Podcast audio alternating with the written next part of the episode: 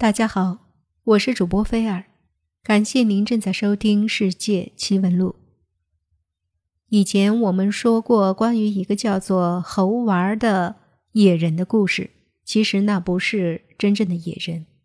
今天我们再来说一说神奇的野人之谜。因为这么多年来，关于野人的传说实在是太多了。一九一五年。也就是民国四年，神农架边缘地带的防线，有个叫王老忠的人，他以打猎为生。有一天，这王老忠进山打猎，中午吃过干粮，抱着猎枪在一棵大树下休息。不一会儿，他迷迷糊糊的睡着了。朦胧中，他听到一声怪叫，睁眼一看，有一个两米多高、遍身红毛的怪物已近在咫尺。他的那只心爱的猎犬，早已被这只怪物撕成了血淋淋的碎片。王老忠惊恐地举起猎枪，没想到红毛怪物的速度更比他快，瞬间跨前一大步夺过猎枪，在岩石上摔得粉碎，然后笑眯眯地把吓得抖成一团的王老忠抱进怀中。时间过去了一年，这女野人生下了一个小野人。这个小野人与一般的孩子啊很相似，只是他浑身长着红毛。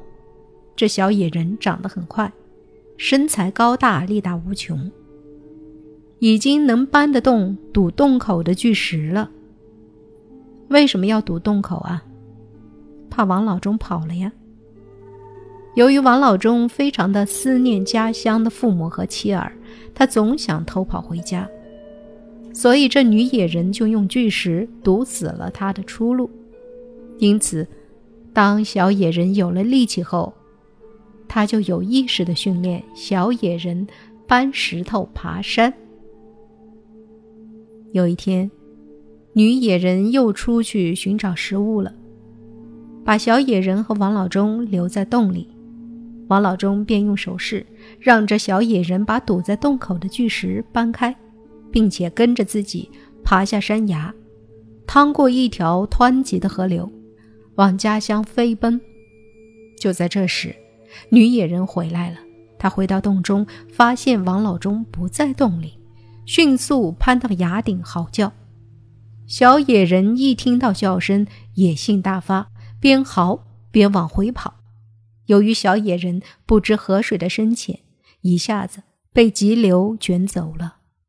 女野人一见，凄惨的大叫一声，从崖顶一头栽到水中，也随着急流而去。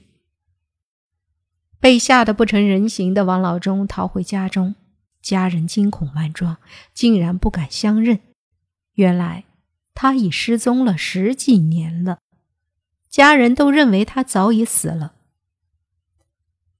这个离奇的传说向我们表明，野人与现代智能人能够婚配，说明二者有一定的血缘关系。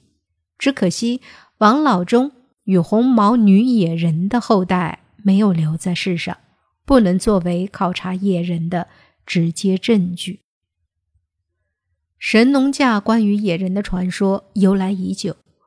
最早可追溯到公元前四到五世纪战国时期成书的《山海经》。《山海经·中次九经》中提到熊山，也就是今鄂西北神农架，其中有一种身高一丈左右、浑身长毛、长发、健走、善笑的干巨人，或称为萧阳、狒狒的动物。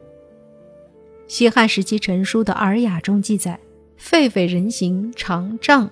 面黑色，身有毛，见人而笑。这种动物就是我们所说的野人。更早一些，甚至还可以追溯到公元前一零二四年，即距今三千年前，我国人民就捉到了一对野人，献给了周成王。战国时期，出生在神农架附近湖北秭归的楚国著名的诗人屈原。在他的《楚辞·九歌》中，也曾经以野人为题材写过一首山鬼的诗，若有人兮山之阿，背壁立兮带女萝。既含地兮又一笑，子木鱼兮善窈窕。屈原大夫在这里描写的野人形象是似人非人，站在山梁子上，他披挂着碧丽藤，系着松罗蔓，多疑善笑，羞羞答答。公元四百年前的晋朝，在湖北房县，也有关于野人的记载，如《尔雅译》中说。心形如妇人，披发袒足，无膝，群行。遇人则手掩其形，谓之野人。在我国南北朝时期，公元四二零到五八九年，我国人民不仅捉到过野人献给皇帝，而且还给野人画了图像。一九七七年，在房县高碑大队出土的西汉古墓中。一块作为陪葬的铜柱的摇钱树九子灯上，就有野人的画像，为我们留下了珍贵的野人的资料。清代同治九年，公元一八七零年，由王延公纂修的《云阳府志房县》中记载道：“房山在城南四十里，高险悠远，四面石洞如房，多毛人，修帐宇。”遍体生毛，时出山，猎人鸡犬，惧者必遭绝搏，以炮枪之，千子落地不能伤。这里的毛人即指野人。一九二五年到一九四二年的十八年间，房县有多次活捉和打死野人的记载，活捉以后还绑着在房县大街上示众。原湖北省水利设计院副院长翟瑞生回忆说：“一九四四年，我在三五九旅工作，秋季离开延安。一九四六年秋，五师突围。春节前，我们走到信山县与房县交界处，也就是现在的神农架林区九湖坪，发现，在靠坡边的树林旁站着两个野人，正抬头看着我们，嘿嘿笑着。”他们满身是毛，身上的毛色是黑红色的，头发较长，披散着，颜色是淡棕色的，个子比普通人高，块头蛮大，高的那个是母的，两个乳房很大，他还用树叶围着下身。当时我们与野人相距大约有二十几公尺，由于军纪严，我们没有人理他们，但整个部队的人都亲眼看见了。园林区党委宣传部部长冯明莹说：“野人这东西是有，我还见过。那是一九六零年，我正在盘龙搞中心工作。一天中午，我看到对面山上有一个野人，头发很长，颜色很红，身子前面的毛是紫红色。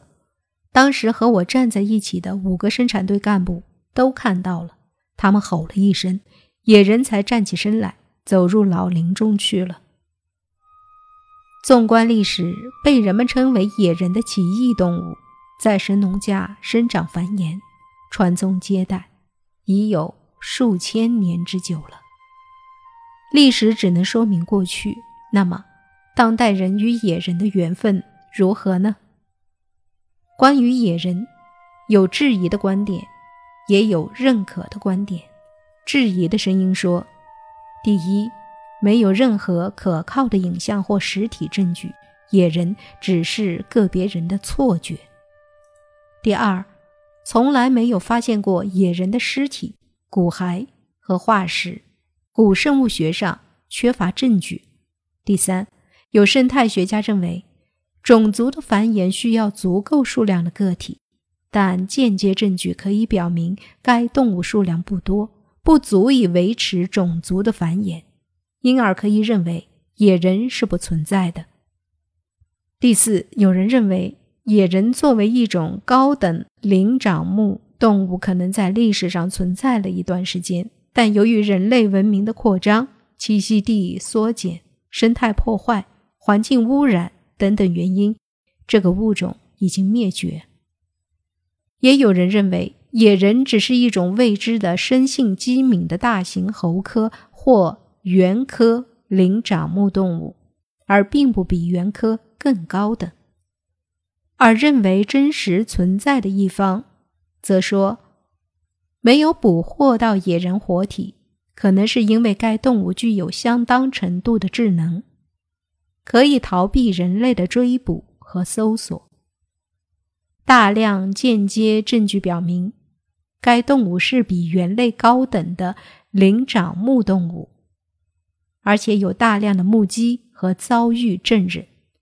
有过野人报告的地区，大多动植物资源丰富，气候温和，适合高等灵长目动物生存繁衍。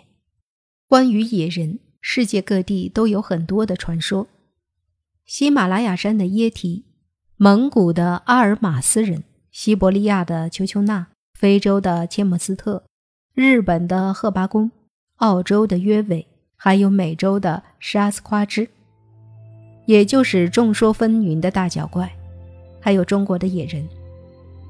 野人之谜被炒得沸沸扬扬，人就是当今世界的谜团之一。也许不久的将来，野人之谜会大白于天下吧。